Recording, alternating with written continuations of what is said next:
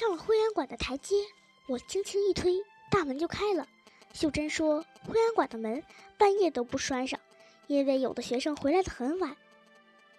那一半门就虚着，另一半就用棍子顶着。”我轻声对妞说：“别出声。”我们轻轻的、轻轻的走进去，碰到了水缸盖子，里面是秀珍妈的问：“谁呀？”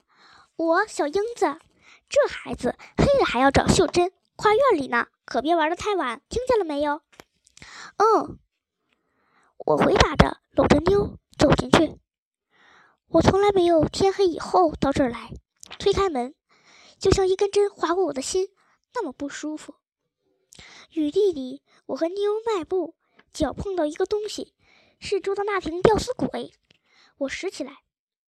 顺手把它放到了窗台上。里屋点着灯，但不亮。我开开门，和妞走进去。秀珍没理会我，说：“妈，您不用催我，我就回屋睡去。我得把思康的衣服收拾好。”秀珍以为进来的是她妈妈，但是我没有答话，不知怎么办才好。我想说话，但是抽了口气，话竟然说不出口。只是愣愣的看着他的后背，辫子甩到前面去了。他常常喜欢这样，说四康三叔喜欢他这样打扮，喜欢用手玩弄辫梢的样子，也喜欢用嘴咬辫梢的样子。大概没有听到我的答话吧？秀珍猛一转头，又喊一声：“是你，英子！”这一声水，他跑过来，又躲到我身后去了。秀珍看到我身后的影子，睁大了眼睛，慢慢的、慢慢的看向我的身后。我的脖子后面吹过来一口比一口热的热气，因为妞挨着我后背的缘故，一口比一口急，终于哇的一声哭了起来。秀珍也哑着嗓子叫了一声：“小桂子，是我苦命的小桂子。”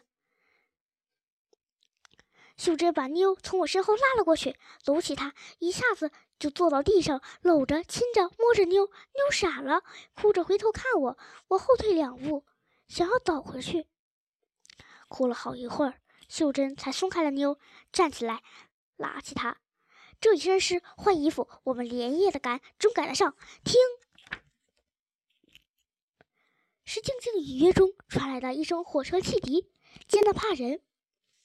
秀珍想了一下，八点五十有一趟车上天津，咱们赶快再赶天津的大轮船，快快快！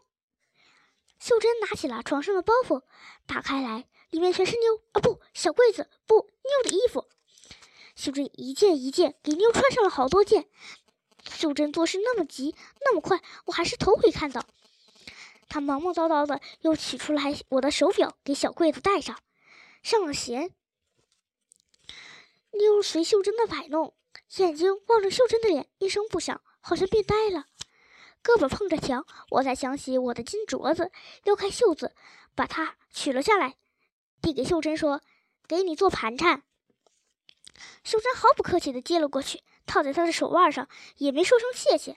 妈妈说：“人家给的东西都要说谢谢的。”秀珍忙了好一阵子，乱七八糟的东西塞了一箱，然后提起箱子，拉起妞的手，突然又放下，对妞说：“你还没叫我一声妈呢。”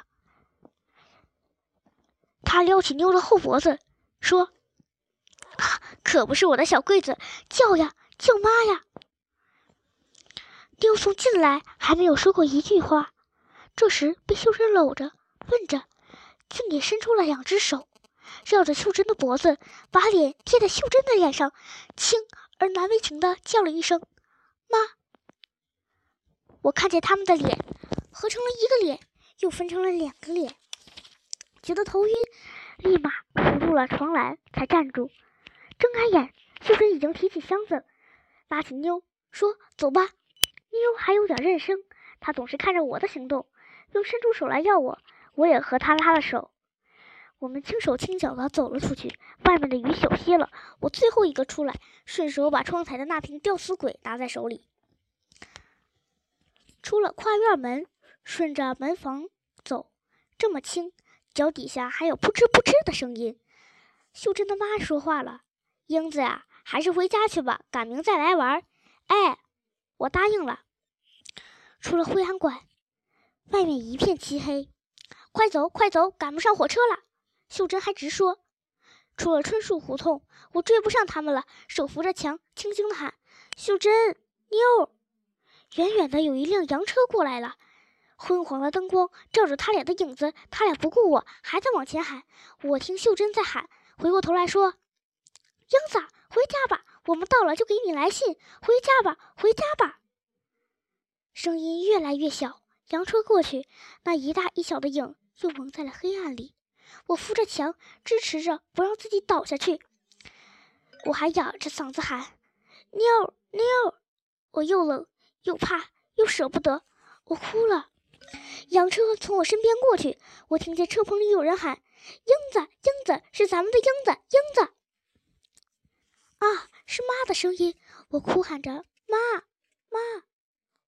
我一点力气都没有了，慢慢的倒下去，倒下去，就什么都不知道了。